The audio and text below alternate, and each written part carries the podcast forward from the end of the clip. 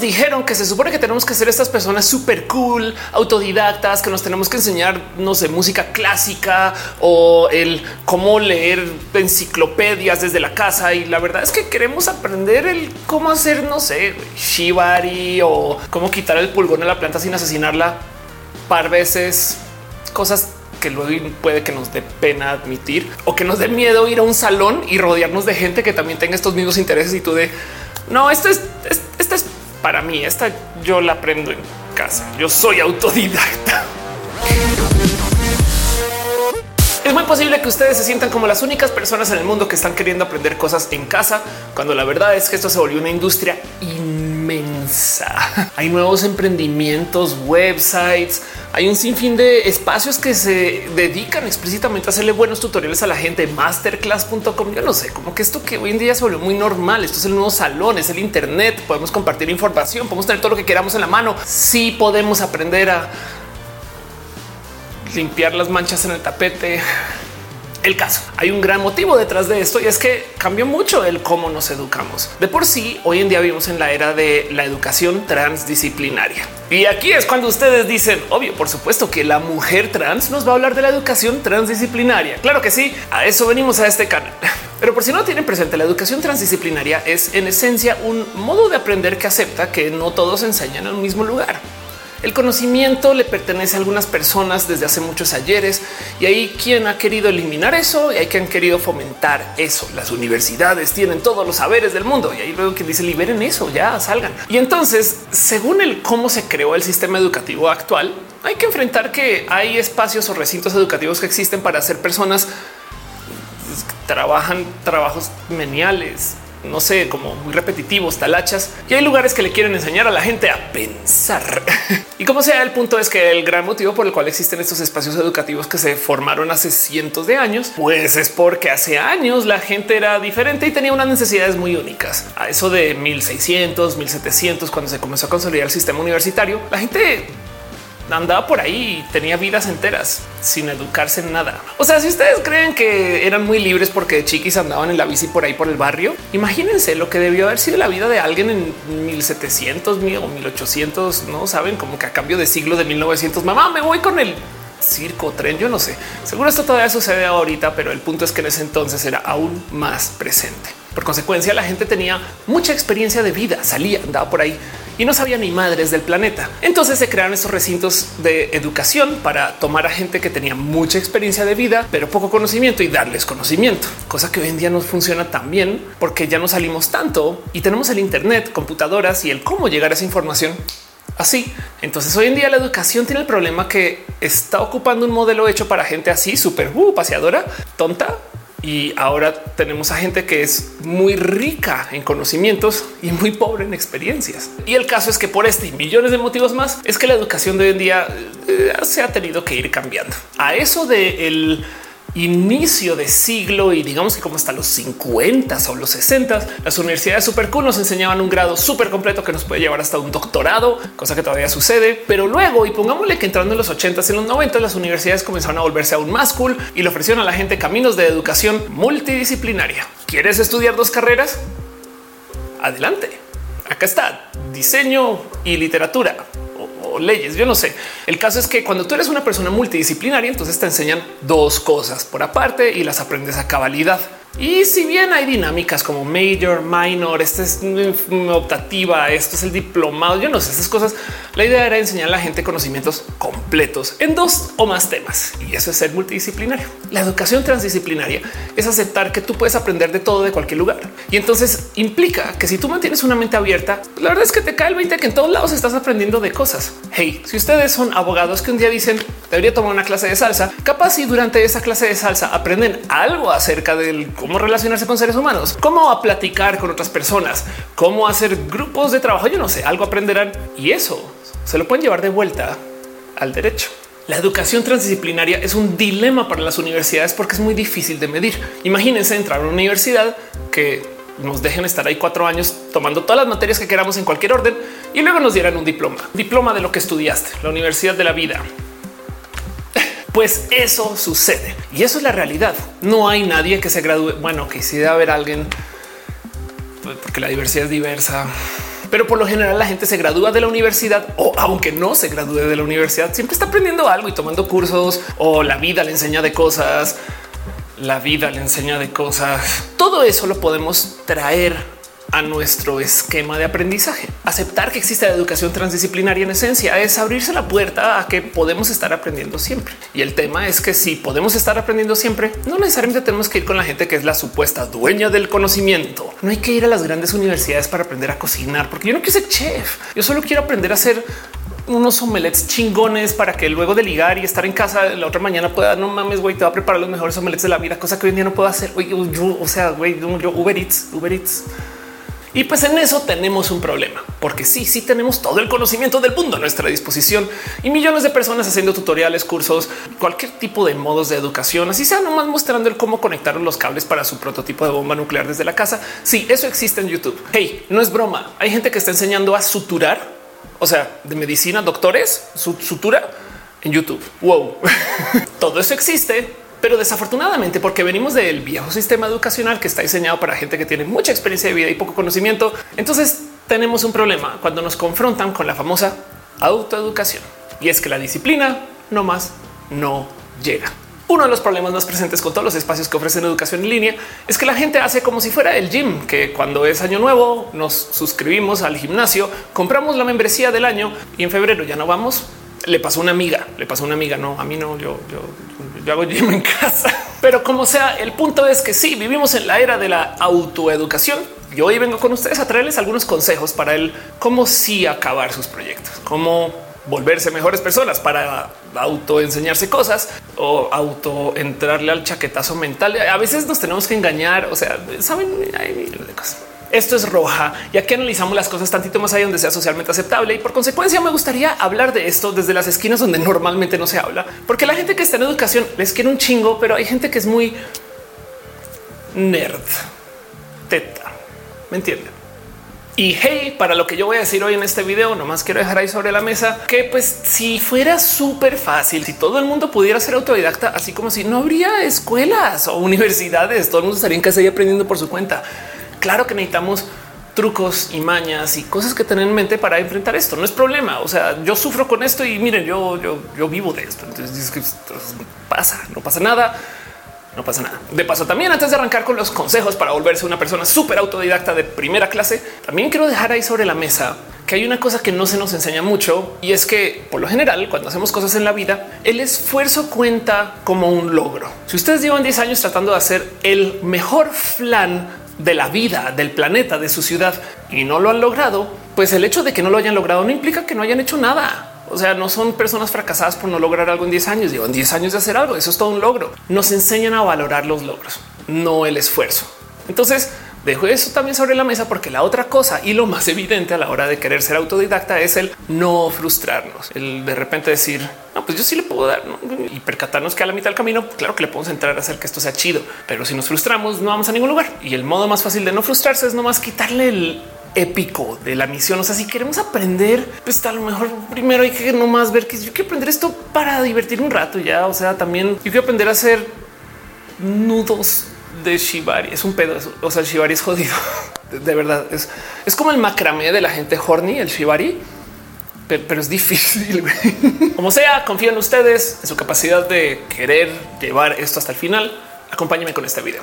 Y vámonos entonces con el paso número uno para poder entender el cómo hacernos mejores personas autodidactas. Son cosas que he aprendido yo en la vida para hacerme el autochaquetazo mental. Y mi primer paso es el nomás tratar de entender el para qué. ¿Para qué o qué?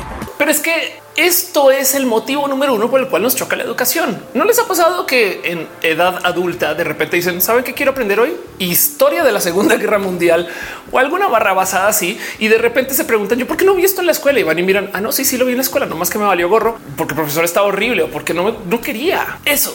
Lo primero que tenemos que hacer para poder entender el cómo hacernos buenas personas autodidactas es entender el para qué o qué. Quiero aprender esto. Y miren, se los dejo ahí con toda la honestidad del caso. La idea no es hacer un como mero recordatorio o análisis, sino nomás un de verdad tener presente en qué vamos a sacar de esto. Y les invito a que consideren que lo que vamos a sacar puede ser muy banal. Quiero hacer esto para pues para que los jueves no esté vacío, para que no esté pensando en mi ex o porque así a lo mejor voy a poder despampanar a alguien y ligar. Yo no sé, hay millones de motivos por los cuales una quiere aprender cosas que no nos enseñan a aceptarlo como motivos válidos. Supuestamente tenemos que ser personas eruditas y escolares y a veces nomás solamente queremos pintar una pared de verde porque güey, me gusta el verde. No mames, el verde es bien chido no tan chido como el rojo, pero es chido. Hay que aprender. Y ya que aprendan, entonces el truco es el siguiente. Como si fuera la famosísima y hermosa película Pi, que de paso es una película que no está en color, podría estar en verde y en rojo. Pero Pi es una película que les recomiendo ver de paso, donde un personaje que es matemático está tratando de solucionar un problema súper complejo. Y todos los días, varias veces a lo largo del día, él se recuerda qué es lo que le convence a hacer lo que va a hacer.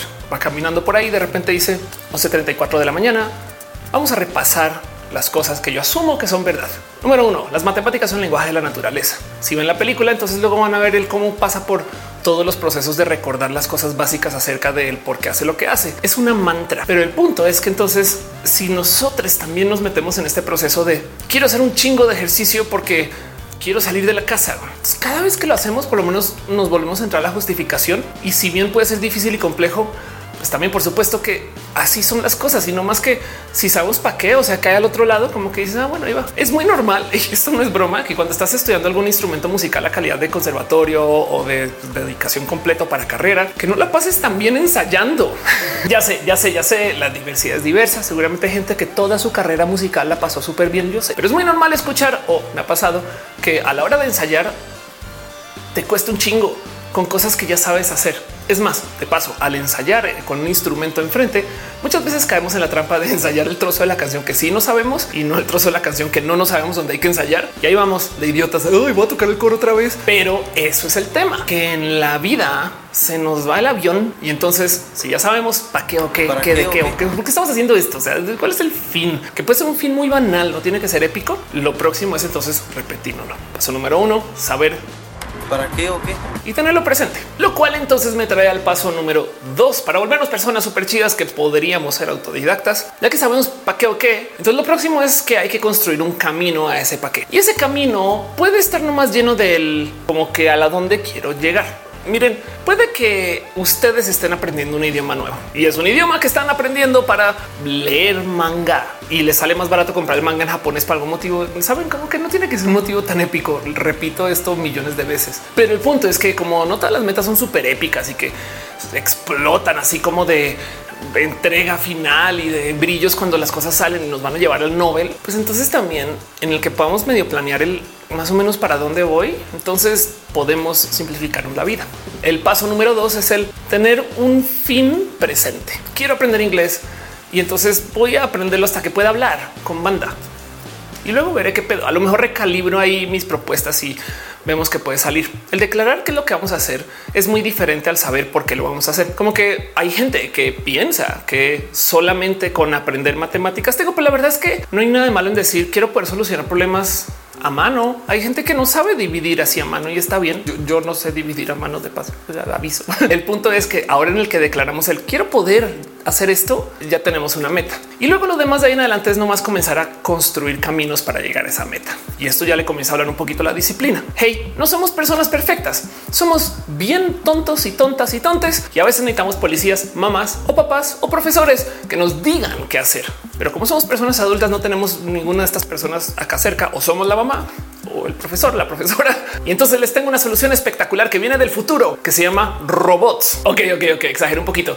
Más que robots, software. Suena tonto y básico, pero el usar websites, aplicaciones, el usar herramientas que nos obliguen a estar al tanto. Es más, miren, una app red social que nos permita compartir lo que estamos haciendo para tener tantita como de presión social o para poderle decir a la gente esto estoy haciendo, no es la idea. O sea, si es tonto y funciona, entonces ya no es tonto. Y por consecuencia tener el calendario y tener la disciplina usar el calendario o tener software que nos diga hoy es tu día de hacer esto. Pues bueno, eso ayuda. Ese es tu papá o profesor o mamá o perrito que te la en la mañana. Yo no sé. El punto es que el pedirle a un software, a una computadora, a un robot que nos comienza a picar así de güey, ya estás haciendo esto. No es mala idea. Y esto es lo que nos ayuda a construir caminos para poder cumplir esa meta que ahora estamos declarando. Pasamos a declarar esa meta. No más como corolario de esto. De nuevo, quiero volver a recordarles a ustedes que el tener metas banales no es malo. Hay una, no sé si decir buena película porque tiene un actor no muy recomendable que es Kevin Spacey, pero hay una película que existe que se llama American Beauty, que habla de millones de cosas interesantes de las cuales podemos hablar larguísimo en otro video, pero que en un momento nos presenta con esta hermosa escena. Kevin Spacey, el protagonista, sale a trotar y el güey se encuentra con vecinos y esos son dos vecinos que son una pareja gay que están trotando porque eso hacen todos los días. Están muy fit sus vecinos, no están así en perfecto estado físico y el güey sale así tranquilo y entonces como que les comienza a platicar a ellos acerca de él que ah, mira, ahora comencé a trotar yo también en las mañanas, a lo cual ellos se voltean le preguntan y cuáles son tus metas, no? ¿Qué quieres hacer? ¿Quieres tener un mejor rendimiento cuando trotas? ¿Quieres tener eh, este poderte estirar? ¿Quieres respirar mejor o tener más fuerza por la tarde? Yo no sé, cosas como de estas metas como de gente que hace ejercicio y él se voltea y les dice no, yo me quiero ver bien cogiendo, que me vea bien en el espejo y es de pues sí, güey. La verdad es que por ese motivo mucha gente va al gimnasio. Y si entendemos esto, si lo decimos, si por lo menos nos compramos el eso es lo que quiero, es banal, pero es lo que quiero. Esto nos ayuda a planear mejor, porque es que si planeamos alrededor de las metas perfectas de la gente súper erudita y escolar, pues por eso es que acabamos abandonando el estudio, porque estamos tratando de cumplir las expectativas de otra persona, no lo que queremos. Y lo que queremos, no, como les digo, dejo ahí el puede ser muy banal. Sigo con este corolario. Saben que no se enseña normalmente en estas pláticas de la autoeducación o del cómo aprender que uno de los sentimientos que nos puede motivar un chingo es la rabia. Y es que, pues sí, por supuesto, no nos enfoquemos en ser personas súper rabiosas que nos peleamos con todo el planeta. No es la idea, pero si estamos sintiendo algo alrededor de lo que estamos estudiando, aprendiendo, pues eso puede ser la motivante. Volvamos al ejemplo del cine. Hay una peli que se llama Rush que habla de la historia de dos pilotos de Fórmula 1, una real historia de dos pilotos que se pelearon a lo largo de una gran temporada. Fue hermoso de ver. Yo vi la película, entonces fue hermoso de que me contaran la historia. No tengo tantos años, ¿eh? ya quisiera haberlo visto. Pero el punto es que en la película nos cuentan la historia de dos pilotos de Fórmula 1 que pelean. Uno es un piloto súper talentoso que la siempre logra porque siempre puede y porque está lleno de talento y no más le tocó. Y el otro es un piloto súper técnico que quiere aprender para siempre estar en la cima y le chinga, le chinga, o sea, hace todo lo posible para ser el más top de los top. Y la verdad es que sí es y fue muy top. Estamos hablando de Nicky Lauda. Y el punto es que a lo largo de la historia, su rivalidad es lo que lleva a que ambos pilotos estén siempre corriendo para primero o segundo lugar o lo que sea. En algún momento de la película, el piloto que tiene mucho talento, pero que no le importa estar ahí por muchos motivos, como suele suceder con la gente talentosa, se retira. Estoy hablando de James Hunt. Y entonces Nicky Lauda se acerca y le dice, oye, ¿a dónde vas? Necesito un némesis, porque si tú me traes en chinga, yo le chingo. James,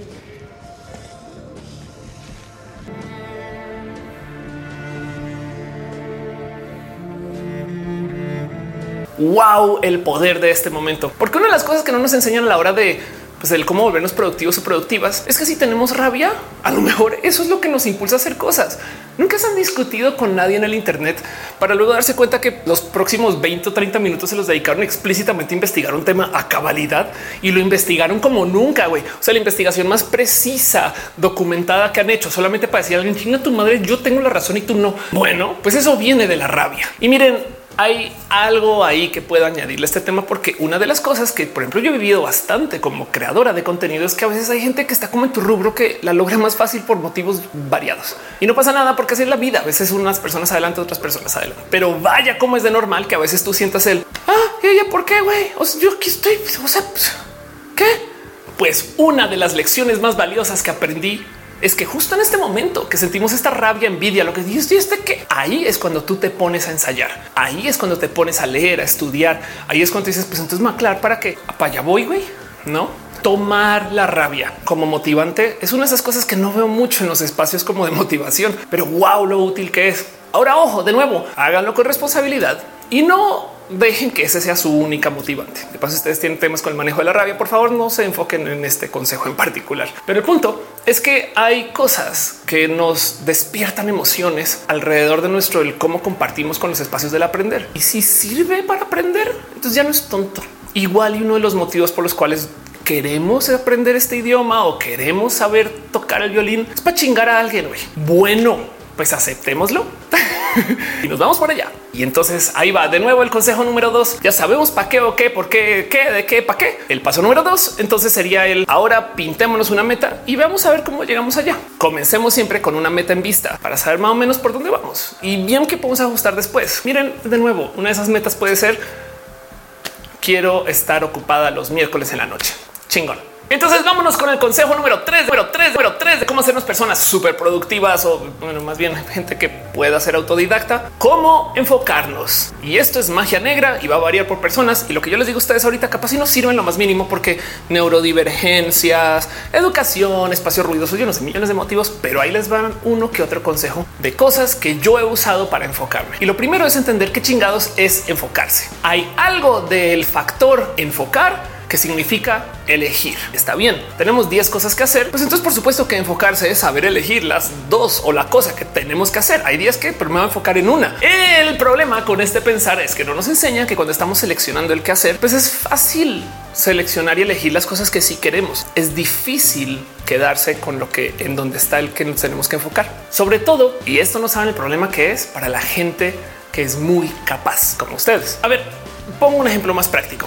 Imagínense que llegan a una heladería, paletería, lo que sea. Y de los 115 sabores que hay, pues hay seis que queremos, seis que podemos comprar, seis que podríamos tener. Y si bien el mejor consejo que les puedo dejar acá es compren los seis y sean felices, atásquense. La realidad de la historia es que el verdadero problema del enfocarse es el saber elegir dentro de esos seis. ¿Cómo nos enfocamos diciendo que no o sabiendo decir que no? Esto es un consejo que viene de Steve Jobs, así que tómenlo con una kilotonelada métrica de sal si les interesa leer o saber de este tema.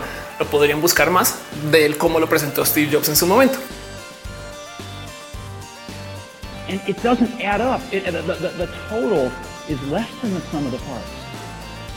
And so we had to decide what are the fundamental directions we're going in and what makes sense and what doesn't. And there were a bunch of things that didn't. And microcosmically, they might have made sense. Macrocosmically, they made no sense. You, when you think about focusing, right? You think, well, focusing is, is saying yes, no. Focusing is about saying no. Focusing is about saying no.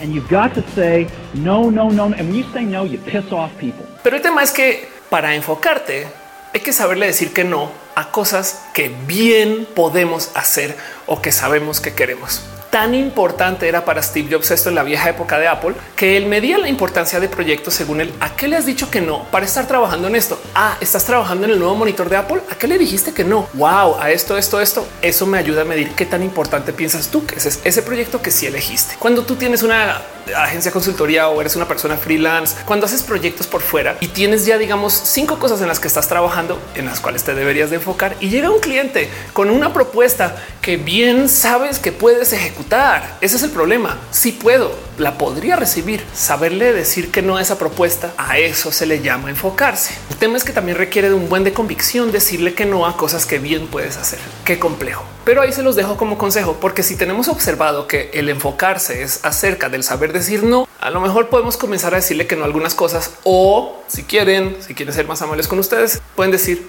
luego, no por ahora luego. Y así entonces nos enfocamos en las cosas. Lo cual entonces me trae a otro motivo para enfocarse que um, no veo muy presente tampoco en los espacios de autoayuda o estas cosas. Y es que pues, a veces necesitamos apoyo químico de donde sea que venga. Que si necesitan ustedes salir de casa y apagar el cerebro y fumarse el porro más delicioso del mundo, adelante.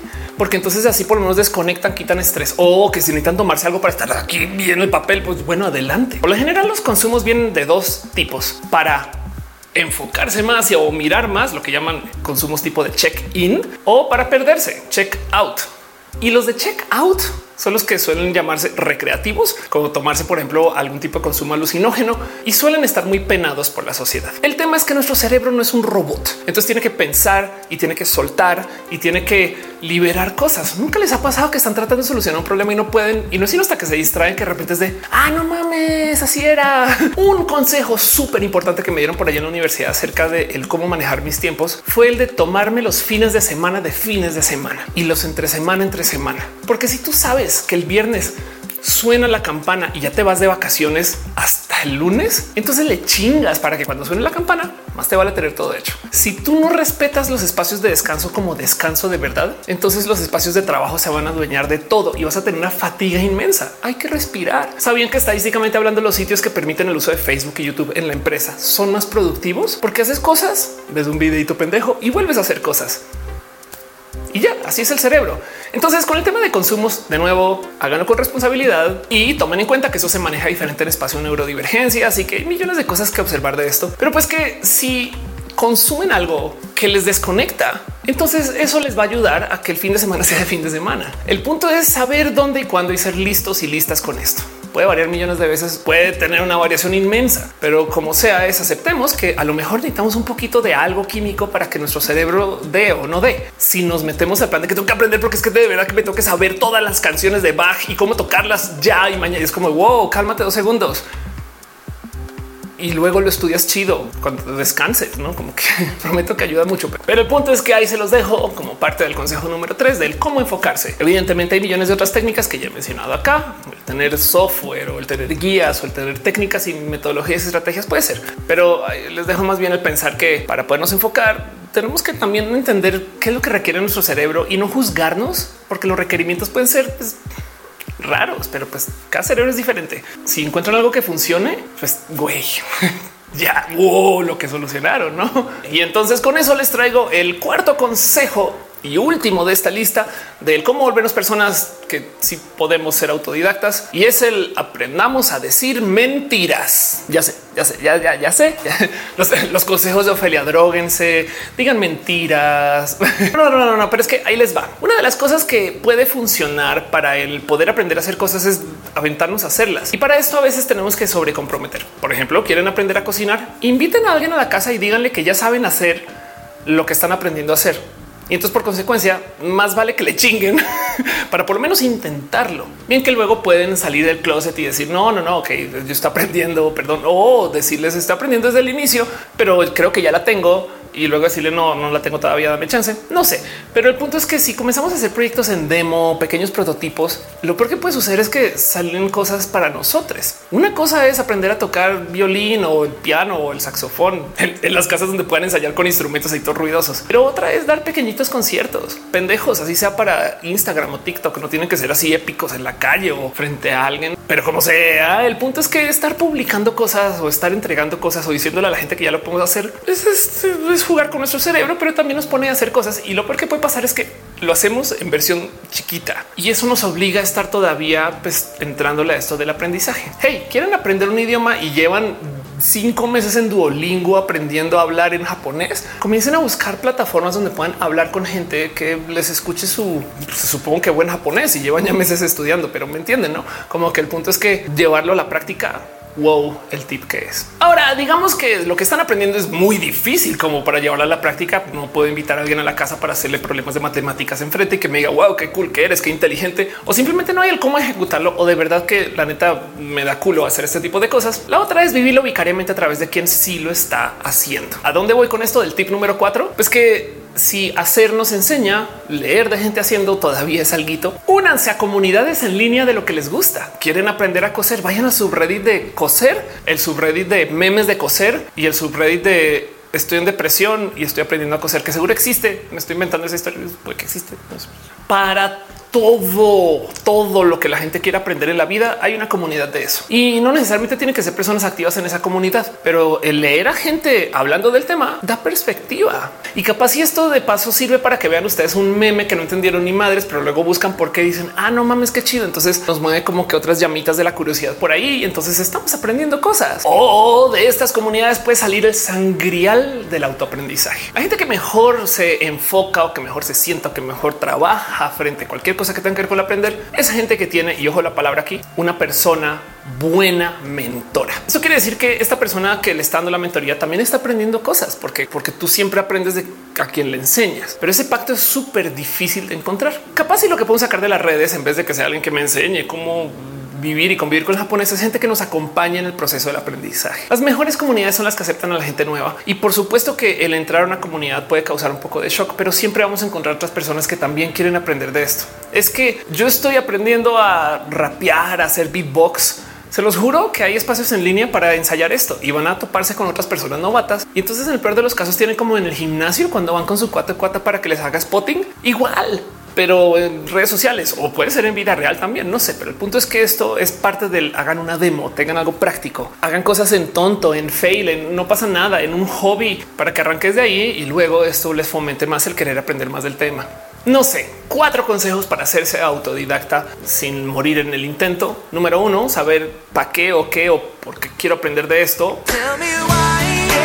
Número dos, pintar una meta y caminos para llegar a esa meta. Número tres, enfocarse a como sea, como de lugar. Y número cuatro, hacer cosas en chiquito o presentar cosas, hacer entregas, decirle a la gente si ya puedo y entonces trabajar sobre eso. El punto es que la vida es larga y siempre vamos a estar aprendiendo de todo. Hay millones de motivos interesantes y divertidos por los cuales el tener una mentalidad del aprendizaje hasta nos puede blindar de meternos en los problemas en los que la generación anterior está muy metida. Este cuento de que es que hay gente que es muy boomer, que tiene la mente poco flexible, pues en últimas nuestra salvación es que si aprendemos a estar siempre aprendiendo, entonces las cosas que nos va a aventar la vida en el futuro, que nos hagan decir, oh, en mi época no era así, pues a lo mejor nos despierta curiosidad porque estamos siempre queriendo aprender más. Estoy especulando porque capaz si nos volvemos turbo boomers en 10 años, algunas personas. Pero, pero, pero sí hay tanto de investigación que respalda esto que les digo. El tema es el siguiente.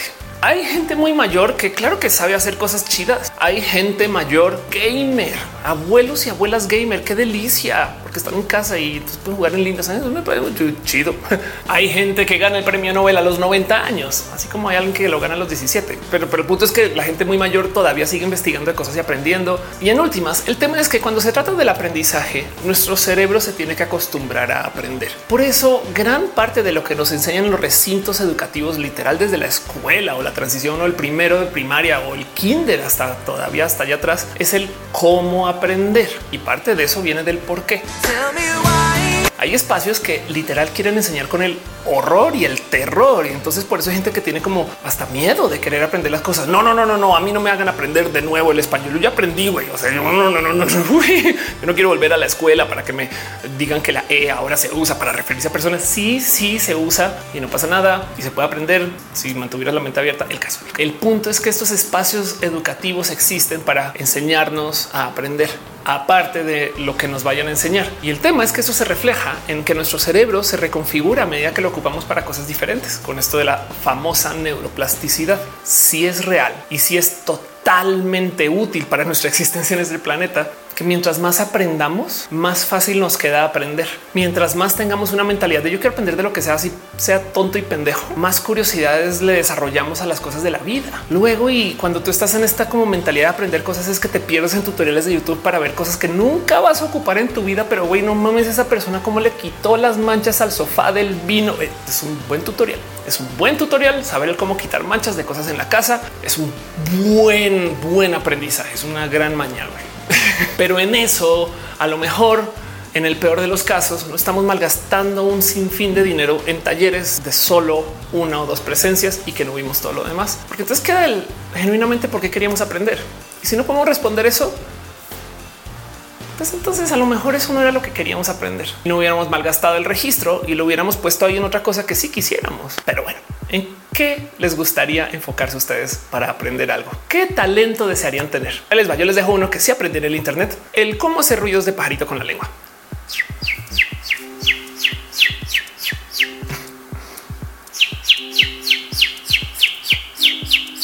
Ok, ya. Es que un chingo. Nos vemos en el próximo video. Gracias por venir acá y espero que este video les haya servido para algo.